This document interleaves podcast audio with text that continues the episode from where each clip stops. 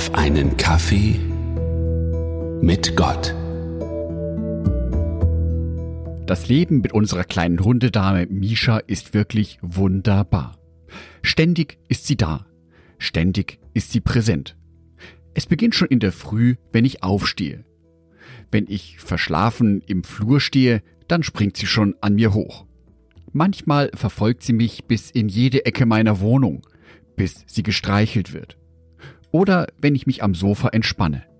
Auch dann dauert es nicht lange, bis Misha dasteht und mich unmissverständlich auffordert, hey, ich will jetzt gestreichelt werden. Das macht die kleine Misha so charmant, dass ich einfach nicht Nein sagen kann. Ja, und auch wenn ich mal ein bisschen traurig bin, dann heitert mich das wieder auf. Misha ist sozusagen eine Trösterin für mich.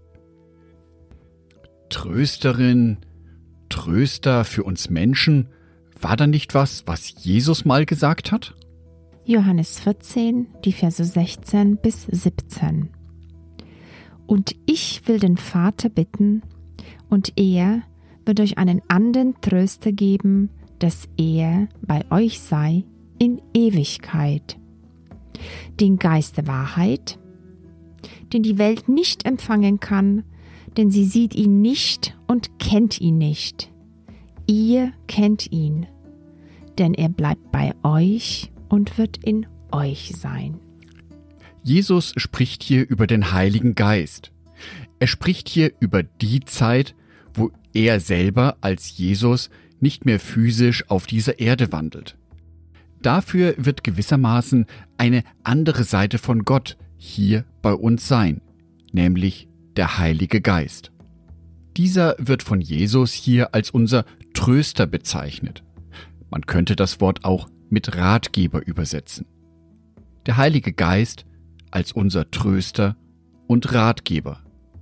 Aber stimmt das auch wirklich, was Jesus da sagt? Immer wieder habe ich doch Entscheidungen zu treffen und weiß gar nicht, was richtig ist.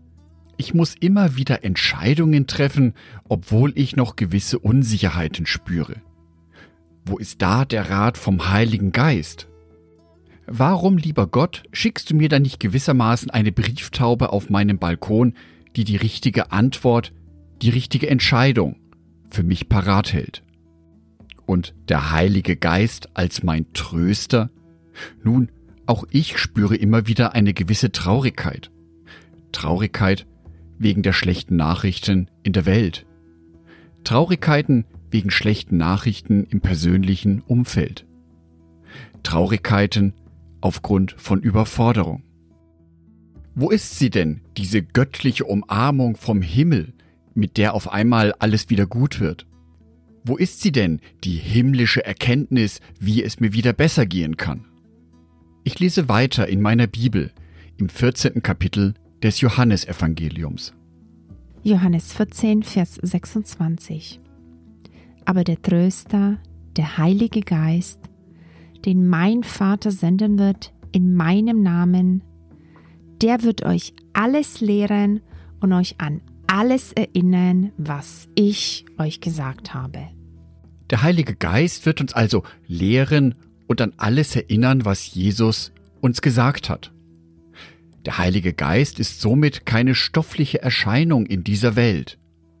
Erinnert ihr euch noch an Vers 17, den wir gerade eben gelesen haben? Dort heißt es zum Schluss, ihr kennt ihn, den Heiligen Geist, denn er bleibt bei euch und wird in euch sein. Jesus spricht hier davon, dass wir den Heiligen Geist kennen, nicht sehen. Der Heilige Geist ist sozusagen in uns drinnen, in unseren Gedanken. Und als dieser erinnert er uns immer wieder an die gute Botschaft von Jesus Christus. Deswegen, wenn ich so einen Impuls wieder spüre, die Bibel in die Hand zu nehmen, dann möchte ich es zukünftig einfach machen. Ich lasse meine aktuelle Aufgabe einfach ruhen, um wieder ganz bewusst in die Gemeinschaft mit Jesus Christus, im Bibelstudium oder im Gebet, um genau in diese Gemeinschaft wieder einzutauchen, um genau aus dieser Verbindung wieder Kraft zu schöpfen. Genau so kann ich auch Kraft schöpfen aus der Verbindung mit anderen Christen. Auch diese wichtigen sozialen Kontakte gehen im Alltag manchmal unter. Der Heilige Geist kann uns daran erinnern, genau diese Kontakte wieder aufzunehmen, wenn wir uns darauf einlassen. Ich wünsche dir, dass du in deinem Alltag spürst, dass der Heilige Geist dir Impulse schenkt. Impulse zum Beten, Impulse zum Nachdenken, Impulse zum Bibellesen, Impulse zum Kontakt mit anderen Christen. Ich wünsche dir auch, dass du dann diesem Impuls nachgehst und dass du in dieser Begegnung durch den Heiligen Geist, in der Gegenwart von Jesus Christus, Frieden, Heilung und Stärkung findest. Angedacht von Jörg Martin Donath, Bibeltexte eingelesen von meiner lieben Frau Sonitschka.